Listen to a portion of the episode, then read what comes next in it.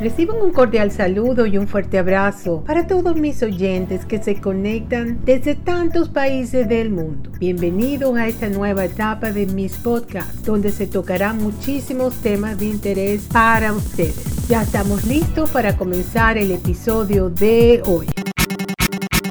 El episodio de hoy trata sobre la pareja ideal. La pregunta es si existe la pareja ideal o no. O sea, todos queremos saber si todo ese cuento de las almas gemelas, que es mi pareja ideal, siempre estamos soñando con alguien que yo pienso que, en mi opinión, yo pienso que la pareja ideal no existe si no se va haciendo, em, pero tenemos que tener cosas en común y se va uno adaptando uno al otro y vamos haciendo esa pareja ideal, es mi opinión. Entonces yo me puse a buscar información a ver qué más conseguía sobre el tema y me consigo con este artículo que es muy interesante sobre la pareja ideal y ocho datos. Ya les informo. Según la psicóloga Maite Sain, que es especialista en pareja, ella menciona que hay ocho datos que te confirman que no existe lo ideal, que se trabaja para que sea ideal. Entonces coincide conmigo porque así es como yo siempre he pensado. Hay muchas personas que yo conozco, amigas, amigos que no, no están en pareja y dicen que es porque no han conseguido la pareja ideal. Pero la pregunta es, ¿en realidad ellos quieren conseguir esa pareja ideal o es una excusa que ponen? Seguramente ellos mismos son los que se están saboteando una oportunidad de una relación de pareja. Bueno, vamos a ver qué nos dice esta psicóloga Maite Sain al respecto. Ella dice que número uno, para enamorarnos de alguien se necesita idealizarlo, es decir, exaltar las cualidades y verlo como una pareja suficientemente buena para nosotros. Número dos, la idealización debe terminar conforme avanza la relación para que nos demos cuenta de las características reales de nuestra pareja como las fortalezas, debilidades, cualidades y defectos. La número tres sería, no existe una fórmula secreta para descubrir que a nuestro lado tenemos a la pareja correcta, porque nuestras actitudes, emociones y sentimientos lo expresan por sí mismos. Número cuatro, cuando una pareja es la correcta, las personas suelen sentirse cómodas, seguras, contentas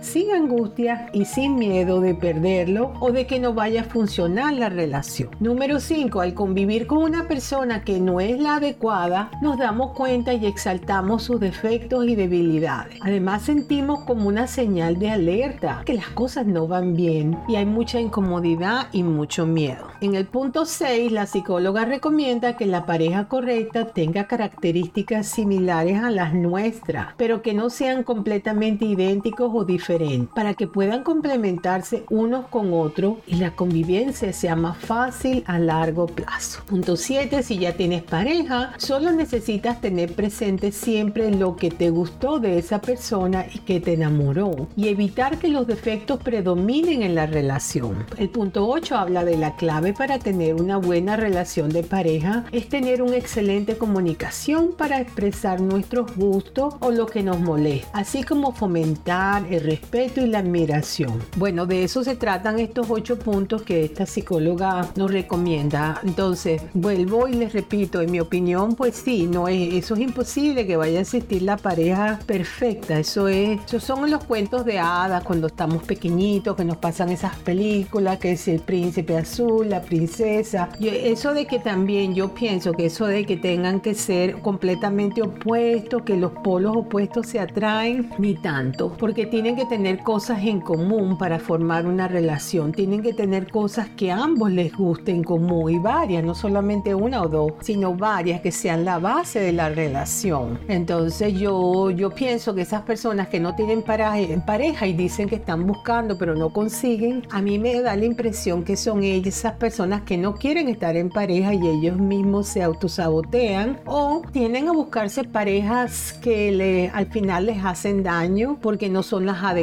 tienden a buscar personas que no son las adecuadas y, y una de las cosas más importantes es que antes de buscar pareja tenemos que amarnos a nosotros mismos y no tenemos que tener como decir un vaso de agua lleno y no esperar que la otra persona venga a llenarnos el, el vaso de agua. Es como una ilustración. Tenemos nosotros que tener nuestro vaso de agua lleno, es decir, tenemos nosotros que estar llenos, llenos de amor por nuestra propia persona, una alta autoestima y compartir nuestra autoestima con la persona que llegue. Entonces hay personas que dependen completamente de, de la otra y sin esa persona no funciona. Pues eso no es una pareja ideal. La pareja ideal es la pareja que te, hace, te ayuda a crecer y que ambos pueden crecer juntos, que tienen objetivos similares, que trabajan sobre los mismos puntos, aunque tengan algunas diferencias, pero son más lo que están en común que lo que no. Esa es mi opinión. Yo tampoco pienso que hay que mantener unos noviazgos muy largos para, para conocerse, porque se han visto muchísimos casos de parejas que están mucho tiempo de novios, 5 o 6 años, y en lo que se casan todo cambió. Ya no, ya no funcionan como matrimonio, pero sí funcionaban como pareja. Entonces, muchas veces el hecho de que nos mantengamos mucho como en un noviazgo, pues no nos da las responsabilidades que deberemos adquirir desde el principio. Entonces, yo no, no creo que esos noviazgos tan largos sean convenientes, sino definirlo rápido,